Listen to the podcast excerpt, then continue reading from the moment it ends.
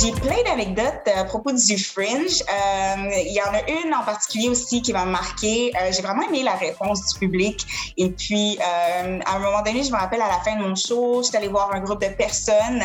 Ben, en fait, ils avaient de me regarder. Moi aussi, je les regardais, j'étais intriguée. Puis, quand j'ai été les voir, il y avait à moitié d'entre eux qui parlaient anglais, l'autre moitié qui parlait français. Fait que d'ailleurs, j'ai dit aux personnes qui parlent anglais, mais est-ce que vous saviez que le show était en français? Puis euh, le gars était comme, ben oui. Puis là, j'étais comme, est-ce que tu as tout compris? Puis il était comme, non, mais des fois, quand je comprenais pas, mon ami me traduisait dans l'oreille. Puis je trouvais ça tellement fun que, genre, c'est amené une, un groupe aussi éclectique. Il y avait euh, des personnes eux. Euh, c'est ça qui, qui venait de l'Asie du Sud-Est. Donc, je sais pas s'ils venaient de l'Inde ou du Pakistan. T'avais des, des Noirs, des Blancs, des Asiatiques, toutes sortes de monde. Puis je trouvais ça vraiment intéressant puis le fun de voir à quel point mon spectacle avait pu rassembler euh, plein de gens aussi différents. Puis euh, je trouvais que ça reflétait bien Montréal.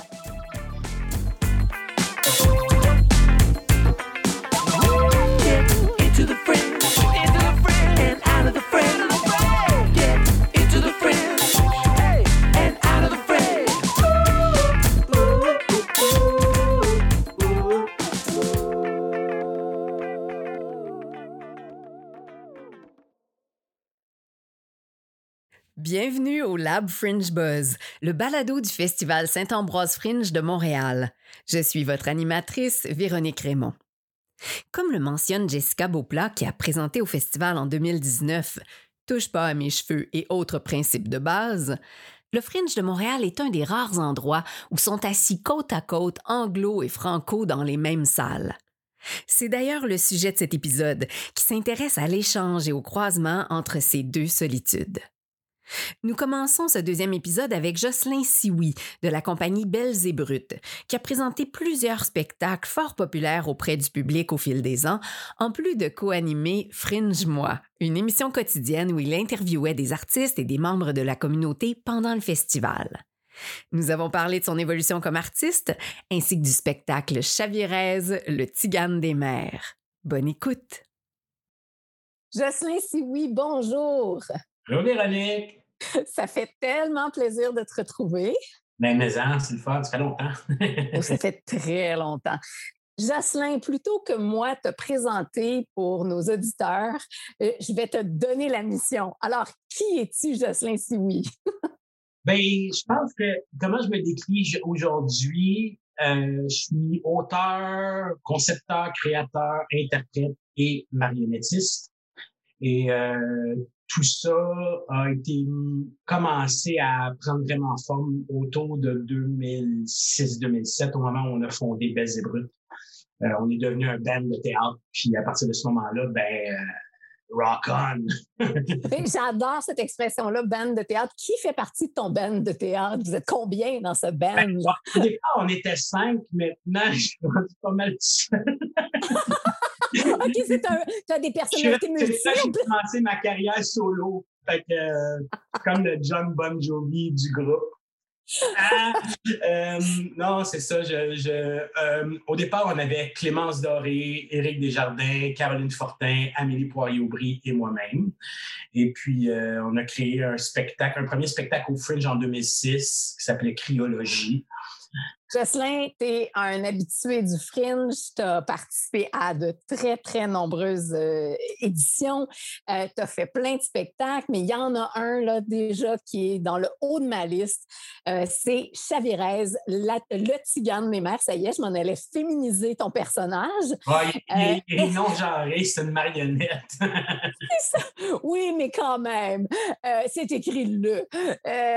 Ben, donc, pourrais-tu nous décrire ce spectacle-là qui a été très très important dans ton parcours au film? Oui, ben, écoute, euh, euh, c'est, le spectacle qui a tout changé pour Belles et Brutes, ma compagnie de l'époque. Puis pour moi, euh, par le fait, c'est une histoire de pirate, en fait. Puis quand il est, ben, sa mère, meurt, puis il donne une mission. Elle dit, tu dois venger la famille, puis trouver le trésor de la famille. Le trésor de la famille, Puis il part. Puis euh, il naît avec ça, il naît avec une mission, et puis il va rencontrer un méchant pirate, il va rencontrer l'amour, il va mourir, il va, il va vivre euh, 100 000 aventures euh, sur les sept mers, puis il va retrouver c'est qui son père, Euh, il, va, il va comprendre que, en fait, il va surtout comprendre que la vie, c'est jamais ce à quoi tu t'attends. C'est Une, une, belle histoire de pirate qui a roulé quand même pendant 12 ans. Effectivement. Puis euh, ça m'amène à ma deuxième question parce qu'il y a eu une deuxième vie au Fringe pour ce spectacle-là. L'année suivante, tu l'as traduit. Qu'est-ce qui t'a amené à vouloir faire passer cette histoire-là du français vers l'anglais? Bien, en fait, euh, on était devenu un petit peu la, la, la coqueluche du festival. je pense que c'est la première fois qu'une compagnie francophone attirait autant de monde dans une salle, en tout cas, autant des anglos que des francos. En fait, il y avait beaucoup d'anglophones qui venaient, du monde qui comprenait pas ce qu'on disait, mais qui rigolait d'un bout à l'autre. Fait que là, on est devenu beaucoup amis avec les, gens du Fringe. Puis euh, c'est Patrick Godard qui, dit, euh, qui était là à l'époque. Patrick a dit euh, moi, j'aimerais ça, vous le traduire si vous voulez. Puis, euh, fait que là, on a fait une tradition, même nous autres, tu sais. À part Eric, euh, personne ne maîtrise tout à fait la langue. Euh, dans le show en français, on improvise à, 60, pas à 60 mais on improvise tout le temps. Je veux dire, on est toujours en train de sortir puis rentrer dans le texte. En anglais, c'était pas le cas. Fait que ça a été une, une, drôle d'aventure. Mais en parallèle, avec Caroline, on avait développé un projet pour le Fringe qui s'appelait Fringe Moi. Fait que fait que c'était, en tout cas, ça a été comme notre investissement. Je pense qu'on se sentait investi. On aimait beaucoup, beaucoup ce festival-là. Fait qu'on a décidé de, de jeter là-dedans corps et âme. Puis, euh, il y a une autre chose dans ton CV que, que j'ai apprise. Euh, tu as fondé un festival. Oui, euh, il y a déjà huit ans. En 2013, j'ai fondé le OUF Festival OUF Castelier, qui est un festival dédié aux arts de la marionnette.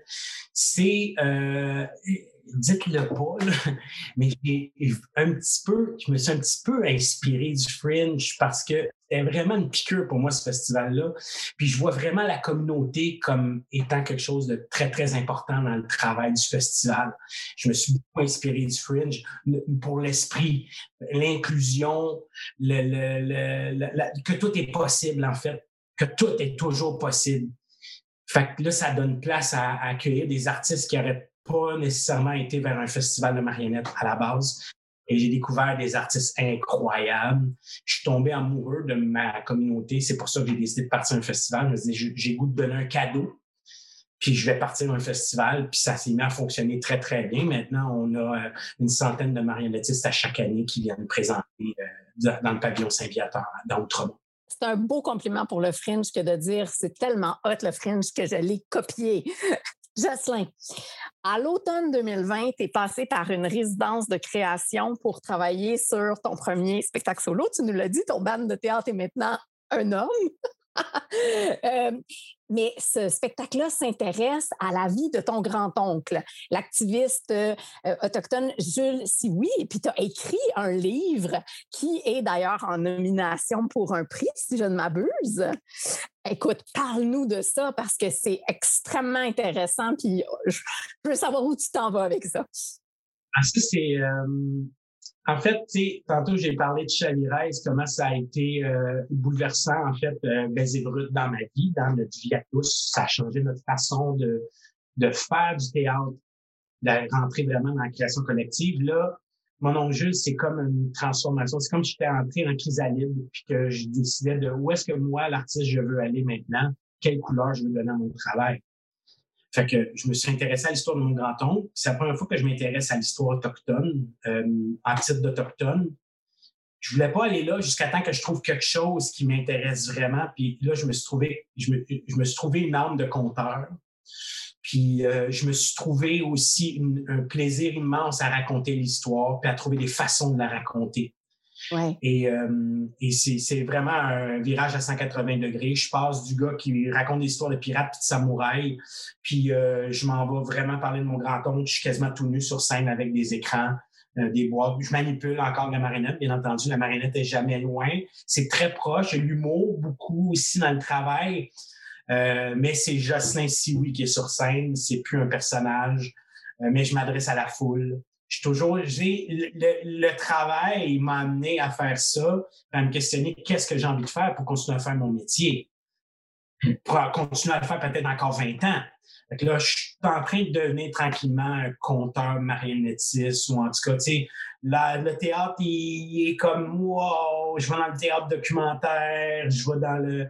Même chose, le livre. C'est la première fois que j'écrivais un livre, en fait, tu sais.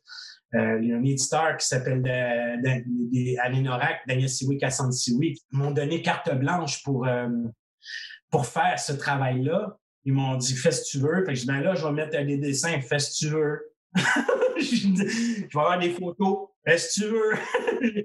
Quand est-ce que ça arrive dans la vie? Fait que je me suis gâté. J'ai voulu faire un, livre qui était à l'image de mon travail, en fait. Puis je pense que j'y suis arrivé. Je, de tous les jours, on me parle, puis les gens ont vraiment saisi ce que j'essayais de faire. L'ambition, c'était de raconter le nous collectif, le jeu à travers le nous collectif. Euh, de, quelle est la place de l'histoire autochtone dans notre histoire, qu'est-ce que nous, quel impact ça a sur nous, puis bien sûr, comment ça se fait qu'un bonhomme comme mon oncle Jules disparu des radars, puis comment on, comment on enseigne l'histoire. Merci, Jocelyn. Plaisir. Merci, Véronique. Le Festival Fringe. Oh, les Franco.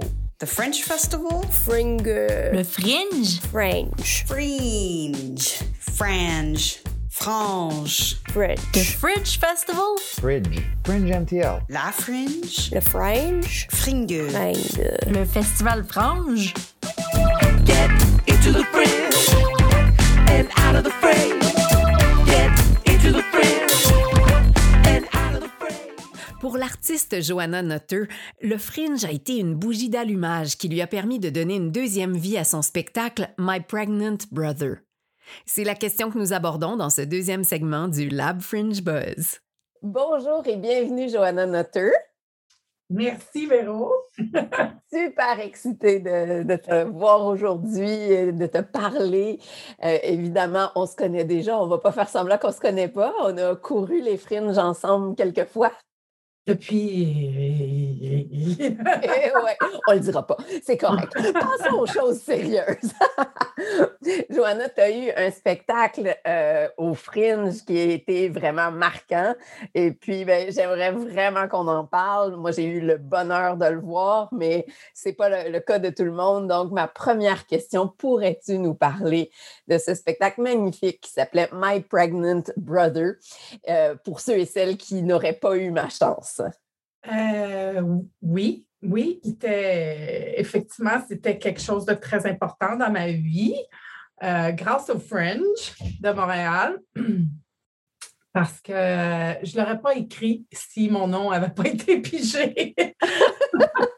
Ben, euh, j'y pensais pendant des années, puis je n'étais pas capable de l'écrire. C'était une histoire difficile à écrire, même à ouvrir cette porte. Puis à chaque année, je, je, m'inscrivais au Fringe. Puis je me disais, si jamais on choisit mon nom, ben, je vais être obligée de l'écrire. Puis trois ans de suite, c'était pas mon, nom qui sortait euh, du chapeau, mais à la troisième année, pendant que je travaillais un contrat vraiment euh, euh, un grand contrat important au Soudan du Sud. Oui, j'étais là quand j'ai eu la nouvelle que mon nom euh, avait été sorti. Fait que, puis en plus, en revenant à Montréal, le soir même, ça c'était comme au mois de février, moi puis mon chum, on s'est laissé. Fait que j'avais à déménager, à, à écrire un show dans l'espace de comme trois mois. Puis, euh, ben, je l'ai faite avec Jeremy Taylor et euh, qui était encore à ce moment-là, il était étudiant à, l'École nationale du théâtre en playwriting. Puis c'est ça. Moi, j'avais vu un spectacle de Jeremy euh, l'année d'avant dans le Fringe, The, Beekeepers.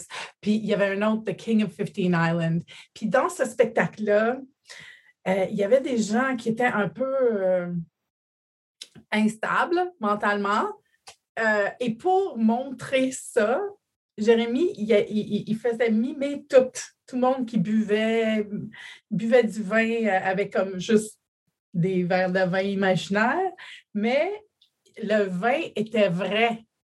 Fait que quand il versait le vin, ça passait à travers les mains, puis partout le stage était couvert de vin à la fin. Puis moi, quand j'ai vu ça, j'ai dit, lui, lui, il comprend c'est quoi le théâtre, puis je veux travailler avec lui. Je le connaissais même pas vraiment. Fait que je suis allée le voir, puis je lui ai dit, j'ai une histoire vraie que je veux raconter, puis je veux la raconter vraiment comme je l'ai vécu dans ma tête, toutes les pensées que j'ai eues, euh, euh, puis tout, euh, tout, tout- tout ce qui s'est passé vraiment comme moi. Parler aux gens, comme si je faisais juste parler aux gens, mais je veux que ça soit théâtral.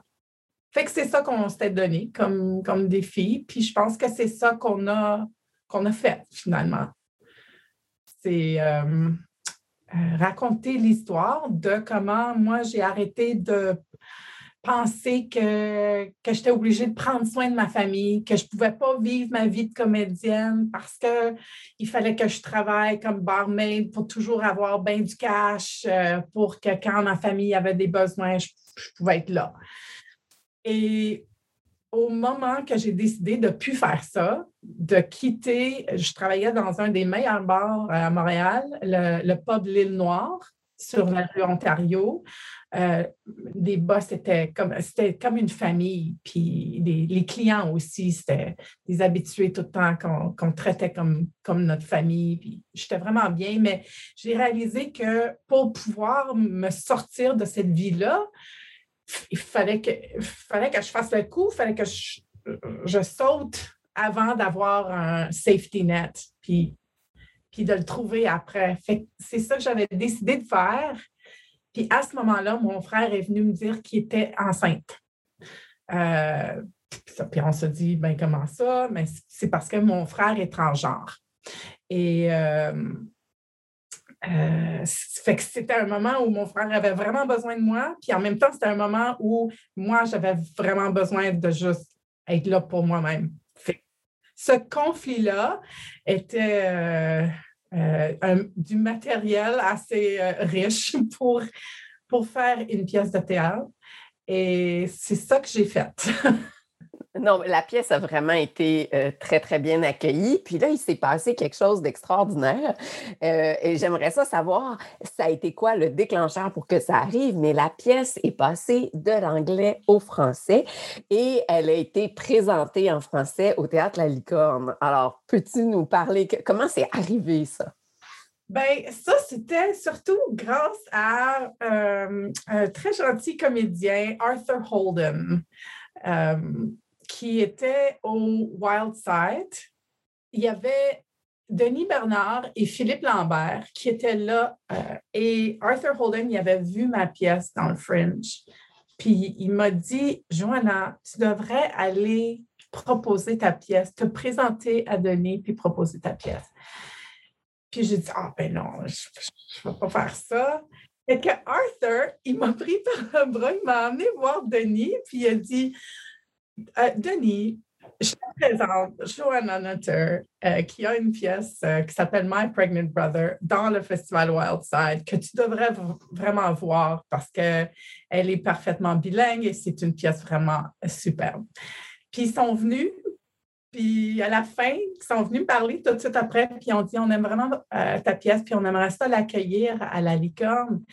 Puis là, moi, j'ai dit oui, OK, mais il faudrait que ce soit moi-même qui fasse ma, ma propre traduction parce que c'est une histoire vraiment personnelle. Puis on dit ah oui, en effet, c'est ça qu'on veut. Euh, J'étais comme wow! Fait que là, j'allais voir Arthur, puis j'ai dit Arthur, c'est tellement le fun que tu connais Denis, puis que ça, tu nous as présenté comme ça parce que ça marche. Puis Arthur m'a dit Ben non, je ne connaissais pas Denis. J'ai juste vu. C'est vrai? Oh, J'adore! Ouais. Justement, dans une critique, je vais te lire un petit extrait d'une critique de la pièce qui dit Choix délibéré, la traduction est parfois littérale. Par exemple, à propos de son frère et de sa mère, la narratrice dit Il n'avait pas l'air de laisser le bon temps rouler, to let the go- good times uh, roll. Mais peux-tu nous parler justement de ce processus de traduction-là? Parce que justement, tu maîtrises très bien le français, euh, tu maîtrises les deux langues. Donc, comment tu l'as vécu, cette traduction-là? Pour moi, euh, c'était une chance de d'un peu me présenter en tant que francophone. Fait que pour moi, de faire le show en français à la licorne, c'était comme c'était comme un coming out de, de Joanna francophone. Oui. Ouais. Puis c'est un processus extrêmement exigeant au niveau intellectuel, mais aussi au niveau émotif, parce que le rapport à la langue est un peu différent. Euh, je- ben, merci infiniment, Johanna. Évidemment, je continuerai de jaser avec toi pendant des heures. C'était un plaisir. euh, Merci, Véro. Puis moi, j'ai très, très, très hâte de voir ton prochain projet.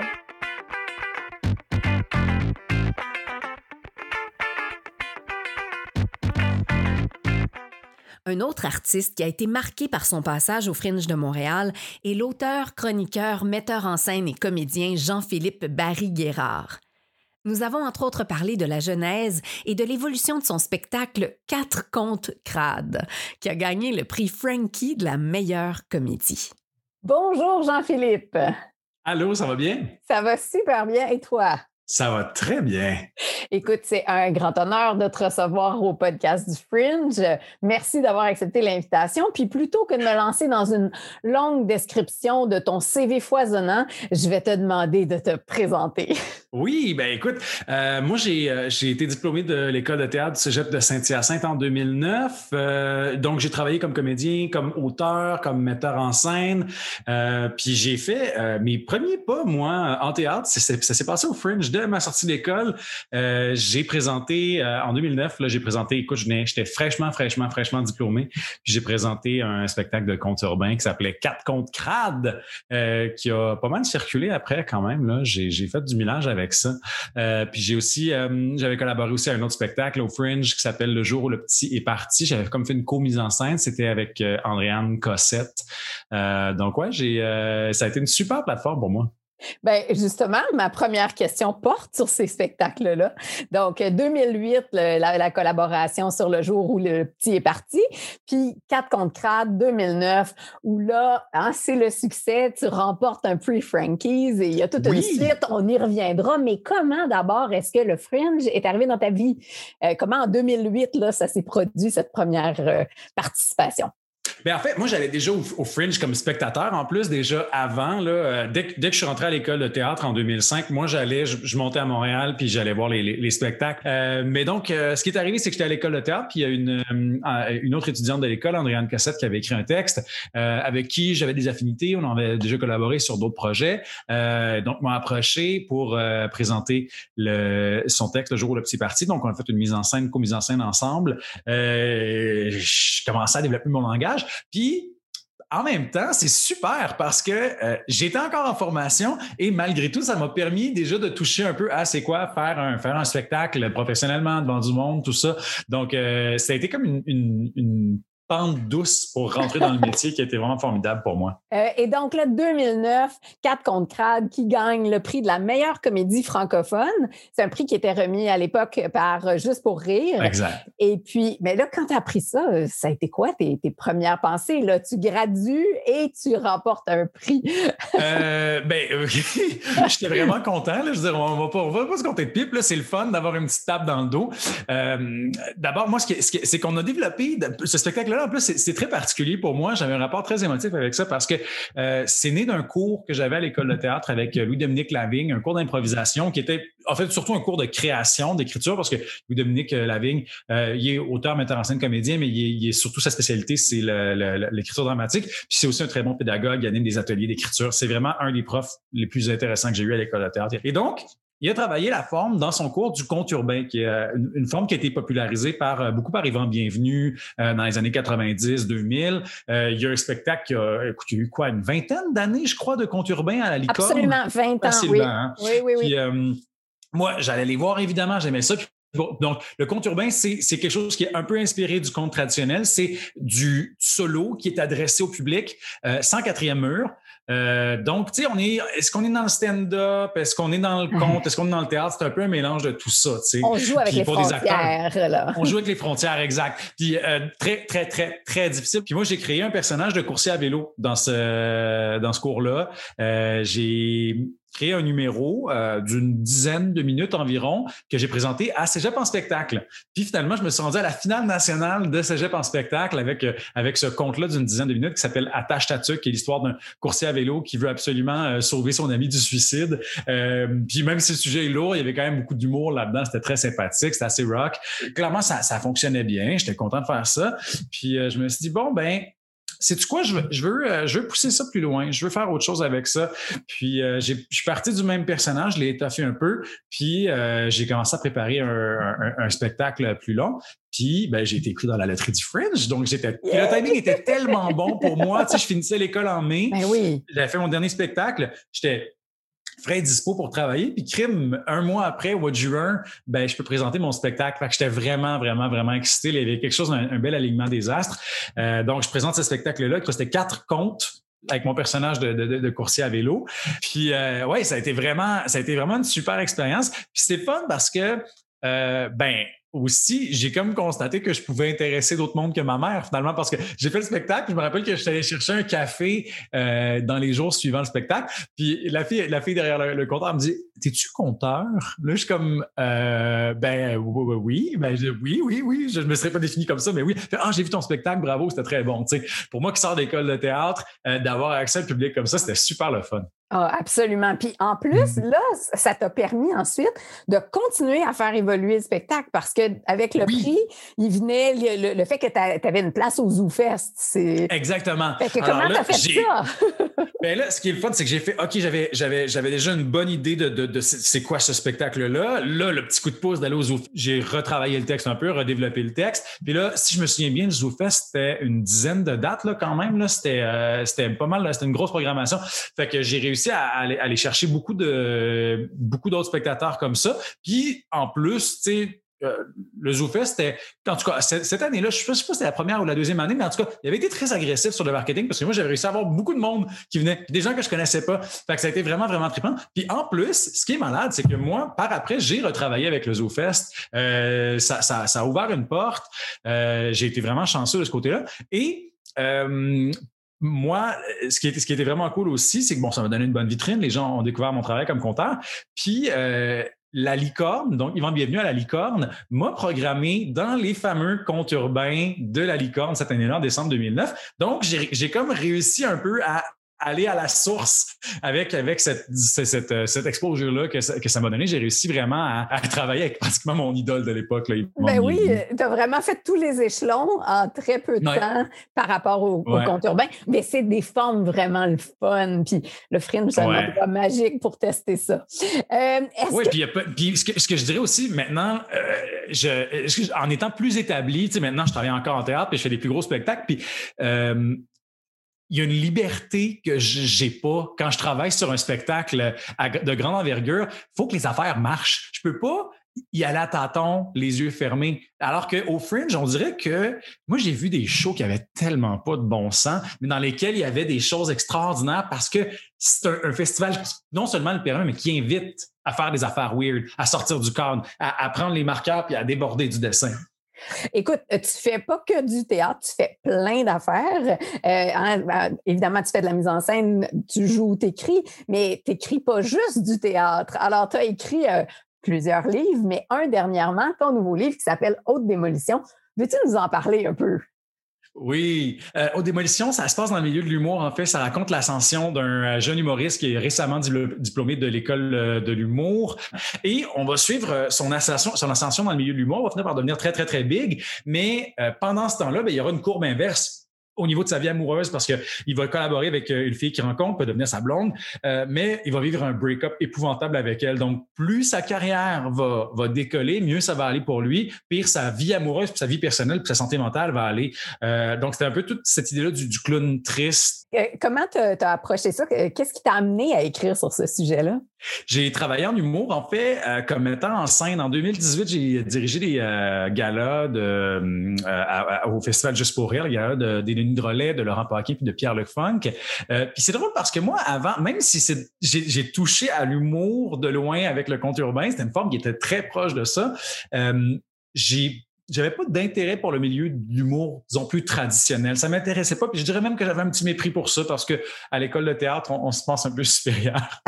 Il y a vraiment un mur, pour vrai, faut Ah le oui. nommer. Il y a un mur entre le monde du théâtre et le monde de l'humour. Et pourtant, on fait des métiers très semblables. Vraiment, là, tu sais, comme en collaborant avec des gens de ce milieu, je fais, hey, c'est super intéressant, il y a tellement des affaires le fun. Donc, déjà là, ça m'a allumé un petit flag. Puis ensuite, pour euh, le magazine Nouveau Projet, j'ai, euh, j'ai, on m'a demandé d'écrire un, un article sur le milieu de mon choix. J'ai choisi euh, d'écrire ça sur le milieu de l'humour. Puis pour, pour les besoins de la cause, ben, j'ai euh, créé un stand-up que j'ai présenté dans des soirées d'humour. Puis c'est Oh! drôle parce que ça a été, oui, ça a été vraiment, vraiment rock and roll. C'est très, très, très stressant. Mais la dernière fois que j'avais senti ce stress-là, c'est quand j'avais fait du conte urbain. C'est là que je me suis rendu compte que le conte urbain puis l'humour, c'est très, très, très semblable. C'est se lancer tout seul, sans filet, devant un public. Euh, puis il n'y a pas de. Tu sais, puis moi, j'aime beaucoup le sport extrême dans la vie, là, mais il n'y a pas de vertige qui accote ça. C'est probablement le stress le plus intense que j'ai pu vivre. Euh, ben, écoute, merci beaucoup, beaucoup, Jean-Philippe. Euh, C'est merci, fantastique d'avoir pu jaser avec toi. Puis ben, on espère te revoir au Fringe euh, comme spectateur ou même comme créateur. Viens Ben, j'avoue que pour aller chercher, autres, ouais, pour aller chercher un espace de liberté, je pense que ça pourrait me faire du bien, justement, de faire un, tu sais, de faire un fuck off aux attentes Ouais. une fois, là, puis juste essayer quelque chose, ouais. Bon, ben, c'est un rendez-vous. Yes, merci. Salut. C'est déjà tout pour ce second épisode du Lab Fringe Buzz, le balado du Festival Saint-Ambroise Fringe de Montréal. Pour ne rien manquer des prochains épisodes, abonnez-vous sur iTunes ou sur Spotify. Merci, chers auditeurs et chères auditrices. Je suis Véronique Raymond, votre animatrice, et j'ai très hâte de vous retrouver au Fringe. Merci à l'équipe derrière ce balado. Réalisé par Sarah, j'ai la force. coordonné et mixé par Corey Volson. Direction créative de Amy Blackmore. et Sarah, j'ai la force. musique de Paul Carnello. Ce balado est un projet du Festival Saint-Ambroise Fringe de Montréal.